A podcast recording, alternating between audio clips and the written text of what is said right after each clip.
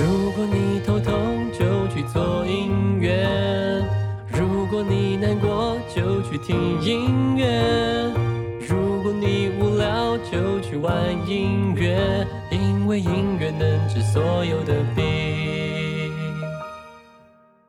欢迎大家收听《做音乐治百病》，我是汤包。今天是二零二一年一月十七日，要跟大家聊的主题是职业和业余的词曲作者差别是什么？灵感要怎么来？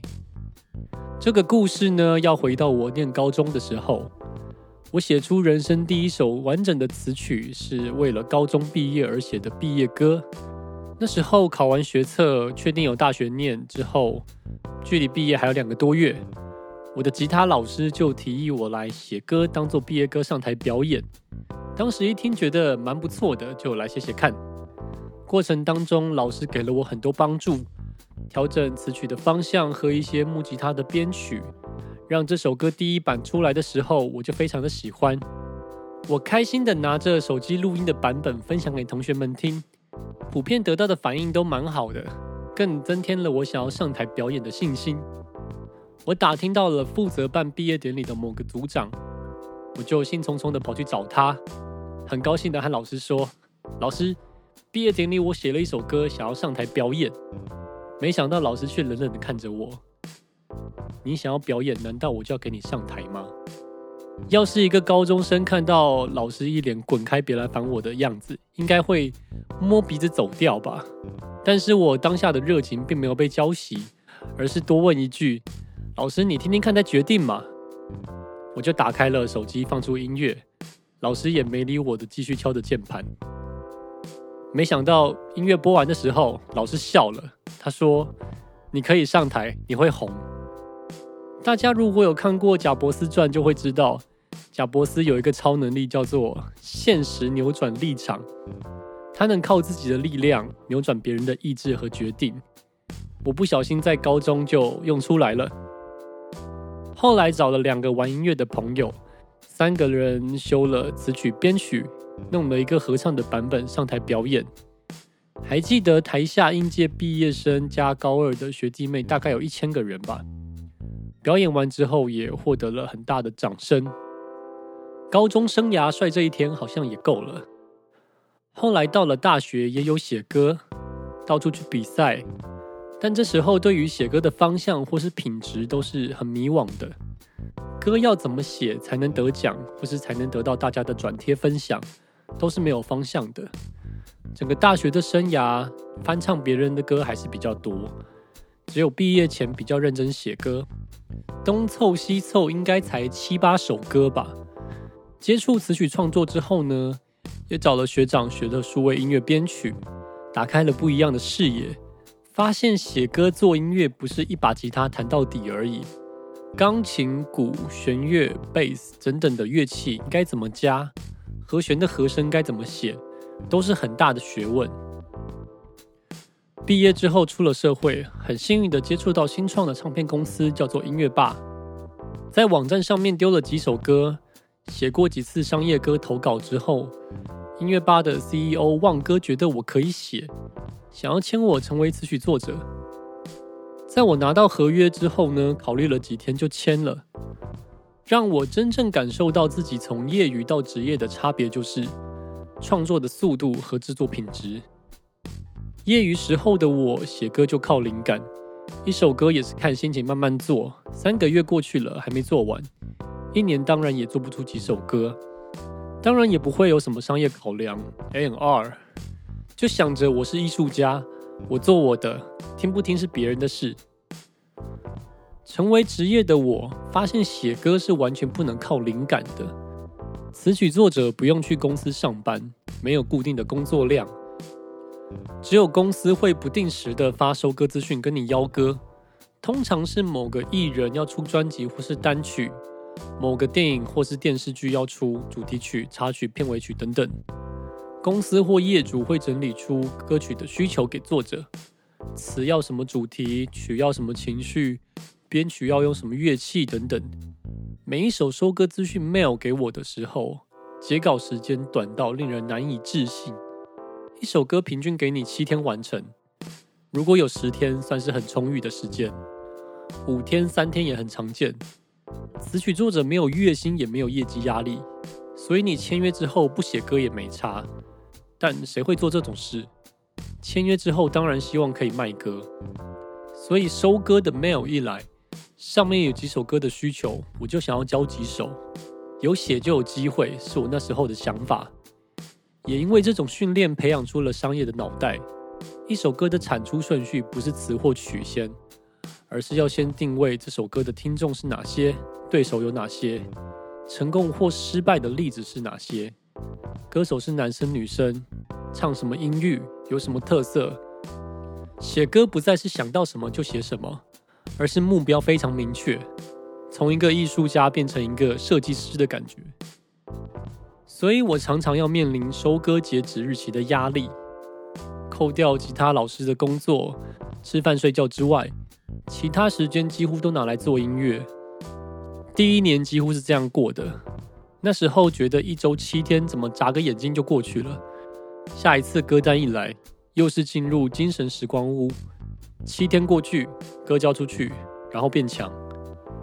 那一年我几乎是一周做完一首 demo，一年过去大概就是做了五十几首。demo 要做到词曲编曲唱，简单的混音后置等等，能做到唱片水准的流行歌品质当然最好，但这种能力只能累积，让每一首歌都比上一首歌更好就够了，其他的强求不来。第一年印象比较深刻的就是第一首歌卖掉了，然后是卖给阿令，是一首偶像剧的主题曲。第二首歌是卖给一个动漫的电影。歌手也很大咖，是阿允嘎和郑云龙，所以我运气真的也是蛮好的。词曲作者是没有再分平日假日的。有个印象比较深的例子是过年的时候，我正在录音，平常录音都很快，那天鞭炮声此起彼落，一首抒情歌都沾了过年的气氛，喜气了起来。当然不能用，只能一直重录。看运气有没有整段是没有鞭炮声的才能用。第二年就维持一样的生活，但慢慢习惯这种模式了，养成了 SOP，可以花更短的时间内做到更好的品质，勤能补拙。这种生活身体是会累的，但是心是很满足的。看到自己的歌库越来越满，能写的主题和曲风越来越多，是一种看得见的成长。到目前为止，我总共写了两百七十个单位的词曲，因为词和曲也常常分开收，所以一个词或一个曲算一个单位。若是用另一个算法，词加曲算一首歌的话，就是一百三十几首歌。我发行了十八首歌，当中有商业收割卖掉的歌，也有公司自己发行的原创作品。这样换算一下，我的命中率不过就十三趴。如果只算商业歌收歌的话，大概只有六七趴。所以常常写歌丢出去是石沉大海的。若是能得到业主的青睐，顺利把这首歌卖掉，都是比较少数的状况。所以词曲作者很难维生。在第二集当中，用比较详细的篇幅解说词曲作者的版税大概是怎么算的。大家有兴趣可以去听听看。所以签约成为词曲作者，对我来说最大的好处就是：第一个，训练你在短时间内创作出完整作品；第二个，这次的收割案就算选的不是你，你也可以从发行的作品当中去观察业主为什么选这个作品，他的理由是什么；第三个，让你认真对待创作这件事，而不是一个靠灵感或感觉的事情；第四个。让你了解流行音乐产业的需求在哪里，成为一个有商业脑袋的音乐人。第五个，不再从自己的品味去评论作品，而是从更多的角度，从市场、从商业、从艺术角度去切入。再来，关于灵感怎么来这件事情，我有两个例子可以讲。第一个例子可以用旺哥讲的两句话来解释。第一句话是我问他说要怎么写出好歌，他告诉我，等你写一百首歌之后，你就会写了。第二句话是，他说他见过很多有才华的创作人，但大部分都不够努力，一天睡到快中午才开始，悠闲的吃个早午餐，喝个咖啡，打电动、追剧等等，一天做音乐的时间不到两个小时，没灵感的时候还干脆不做，那你怎么对得起你的音乐？你想把这个当做职业，那你至少要像上班族一样。一天做八个小时以上的音乐才行。不知道听旺哥说完这句话的人有多少作者完成了一百首歌？我确实完成了一百首歌。那我也终于听懂这句话背后的意思了。我们常常是思想上的巨人，行动上的侏儒，总是想的太多，而且做的太少。大部分的人没办法完成一件事情，不是能力不够。而是不够努力，努力不够久等等。等你开始做了，发现问题，并且去解决，在这过程中得到的收获才是扎实的，谁都偷不走的经验和实力。而且他们自己没有走过这一段，一定得不到的。那些写过很多知名歌曲的前辈，每个人的歌量都是以百为单位计算的，两三百首发行的歌。背后又写了多少歌才能发行两三百首，都是时间和不懈的努力成就的。这句话成为了我面对人生很多问题的答案，像是 Podcast 到底要怎么做，怎么经营？那我就先来录个一百集看看，那时候应该就会有答案了。第二个例子是《黑镜》的编剧查理布洛克说着：“不要谈什么天分、运气。”你需要的是一个截稿日，以及一个不交稿就会打爆你狗头的人，然后你就会被自己的才华吓到。我非常喜欢这句话，呼应了第一个例子。你只要持续的产出作品，持续的修正，努力不懈，就会被自己的才华吓到。还记得大学时期有个教授在我们学期初的时候出了一个期末报告，并且告诉我们两周后交，我们全部人傻眼。问教授说：“为什么不是四个月之后的学期末才交？”教授一句话就打趴了所有人。他说：“给你们两周，跟给你们四个月做出来的报告不会差太多。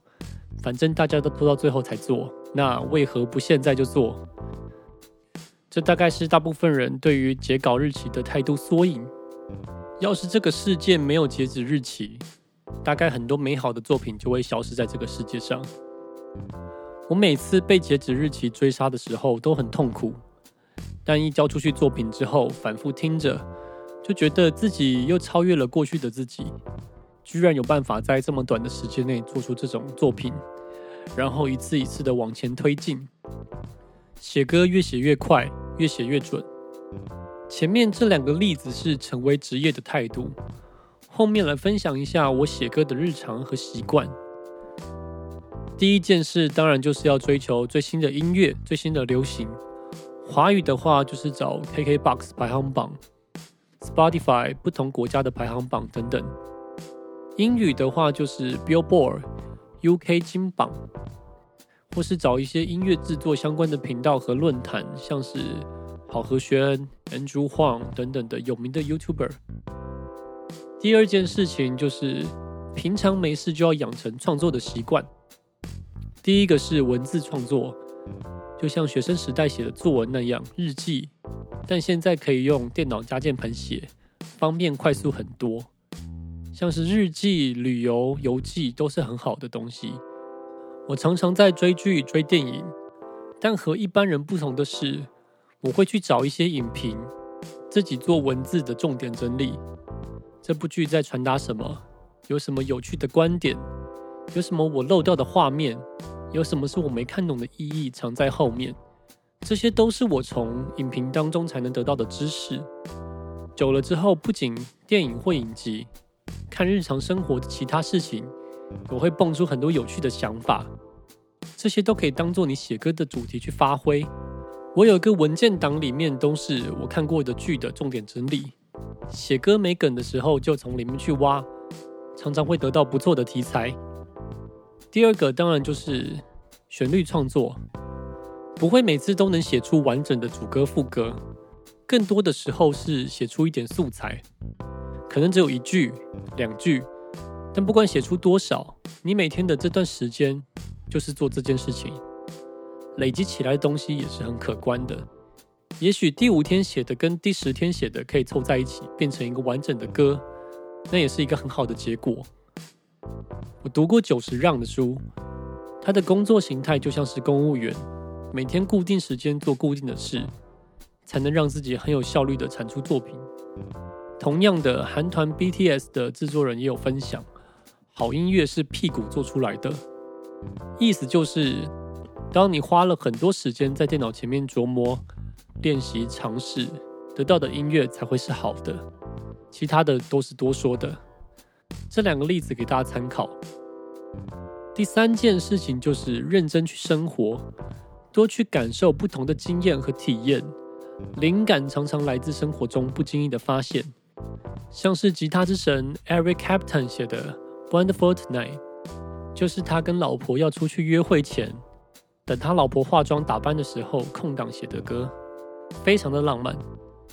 去音乐厅喝咖啡的时候，观察身边的客人，像是有个穿洋装的女子点了一杯咖啡，但喝到一半之后就放着。这时候我就会去猜想，是不是咖啡不够好喝，或是他要等的人突然不能来了，他决定慢慢喝一个下午之类的。去想象这个故事会怎么发展。当一个小说家写一本有趣的小说。我们不可能去很多地方做很多体验，但想象力可以带你去任何地方、任何国度。那些知名的犯罪小说家不可能真的经历过那些犯罪过程，不然他早就是国际的头号要犯，被关到死了，哪有办法成为小说家？所以想象力可以做到很多事情。总结一下我的灵感来源，第一点就是听最新流行的音乐排行榜。第二点是每天固定时间写歌，累积素材。第三点是认真的去生活。今天的分享结束了，你喜欢今天的分享吗？留下你的感想吧。我们下一集见。